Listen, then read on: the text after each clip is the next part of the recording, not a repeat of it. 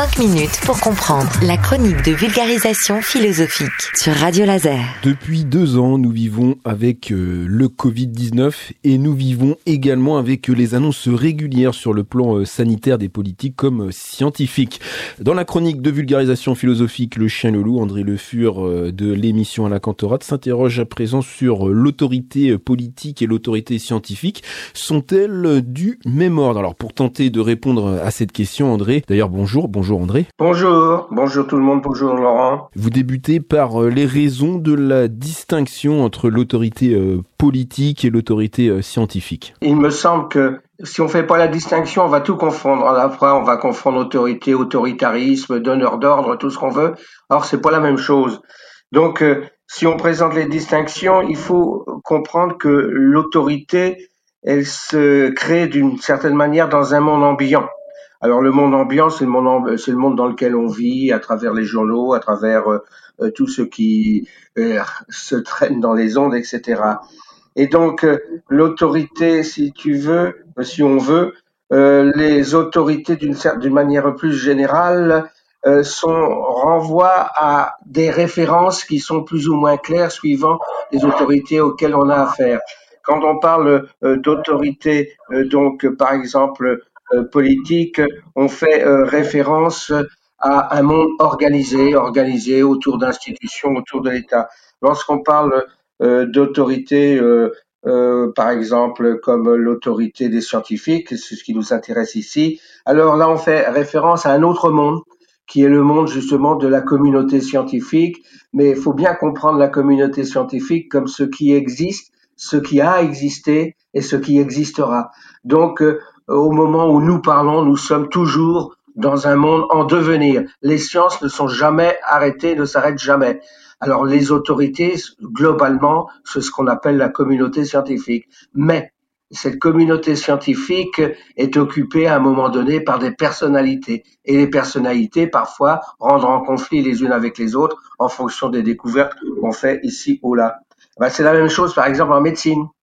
Alors la médecine, c'est ambigu parce que c'est à la fois un savoir, savoir de la biologie, savoir de la physiologie, des savoirs nécessaires, et en même temps, c'est aussi, ce sont des pratiques. C'est pour ça que la médecine a besoin de s'appuyer à la fois euh, sur des savoirs, mais aussi sur les pratiques des confrères qui font leurs découvertes ici ou là.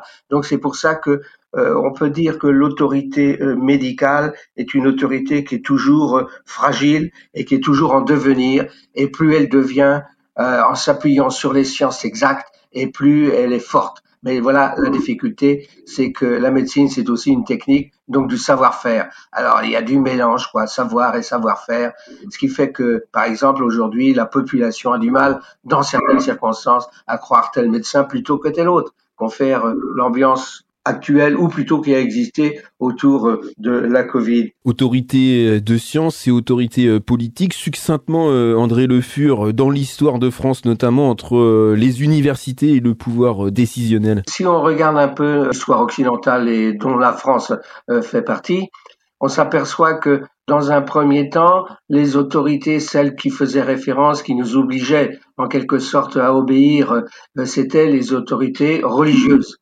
Alors donc, elles sont fondées sur des dogmes, c'est-à-dire au fond des propositions qu'on vous demande d'admettre comme vraies, mais dont on n'a pas la démonstration. Donc, il faut des croyances. Mais toute autorité a besoin de croyances. Bah, alors donc, euh, l'Église, en quelque sorte, a monopolisé le discours de la vérité en définissant la vérité selon euh, ses propres croyances et ses propres dogmes. Et puis, il y a eu l'autorité politique, les rois, par exemple. En France, et parfois, il y a eu des conflits entre les deux. Euh, d'où, par exemple, en Angleterre, la création d'une religion qui soit un peu nationale, euh, comme le protestantisme anglican, parce qu'on on était en désaccord avec le pape. Donc, c'est toute la difficulté des dogmes, dogmes religieux ou dogmes laïques, tout ça, ce sont des dogmes, et l'autorité scientifique refuse les dogmes, justement. Elle, elle n'accepte comme vrai que ce qui est fondé euh, rationnellement par la raison, par le discours, par une parole choisie, et ce qui est fondé euh, sur l'expérience ou l'expérimentation. Alors c'est là qu'il peut y avoir effectivement parfois des conflits. Mais les conflits font partie euh, de l'évolution des connaissances. Pas de connaissances sans conflit. Par exemple, les connaissances à la cartésienne, la géométrie, euh, les repères, etc., euh, cartésiens, se sont opposés aux repères religieux. Mais donc ça veut dire que d'une certaine manière, le développement des connaissances écarte tout dogme dans la quête de connaissances, ou alors on, on transforme les sciences en religion, ce qui est une perversion de l'esprit scientifique. Donc euh, c'est difficile finalement parce que dans le monde contemporain, euh, la population attend des vérités. Elle veut des vérités, mais elle veut des vérités euh, qui conviennent à sa sensibilité actuelle. Et la sensibilité actuelle est une sensibilité un peu maladive, si j'ose dire. C'est-à-dire qu'on veut des guérisons, mais qui soient fondées sur nos croyances. Mais on ne peut pas guérir sur des croyances. Sauf que, par exemple, du point de vue psychologique, la psychologie étant tellement forte, dans certains cas, la psychologie peut aider et favoriser euh, des guérisons, si j'ose dire.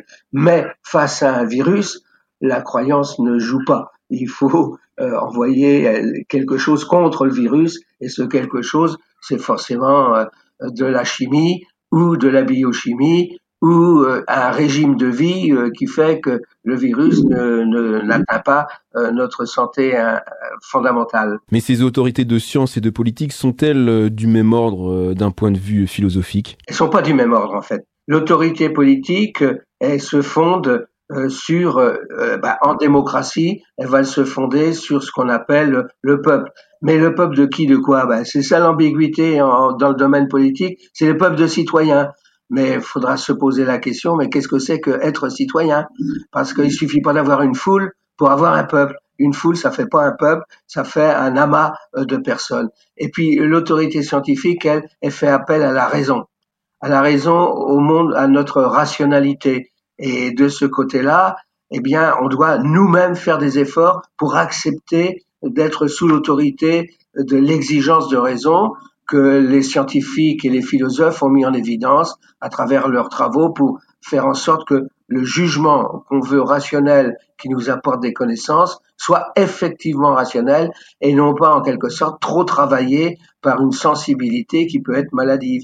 Donc c'est toute la difficulté, l'écart qui peut exister entre l'exigence de connaissances et puis la sensibilité qui nous fait regarder ici ou là sans savoir où on met les yeux. Donc c'est difficile.